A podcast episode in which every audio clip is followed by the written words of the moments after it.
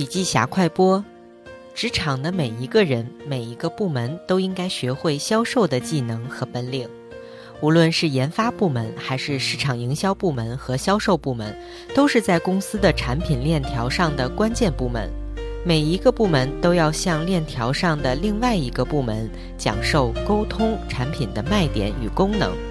不掌握销售的本领，公司的这个产品链条就无法转动起来。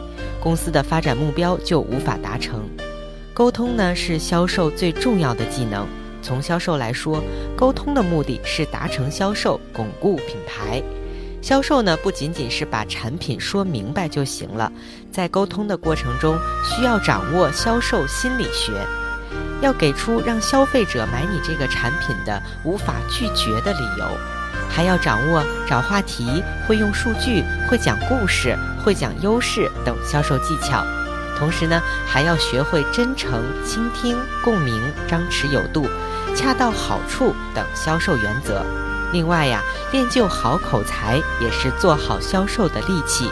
掌握了这些呢，并用心体悟和实践，训练出一颗不到目的不罢休的销售之心。就人人都有可能成为销售冠军。好了，深度学习还需关注微信公众账号“笔记侠”，阅读完整版笔记还原。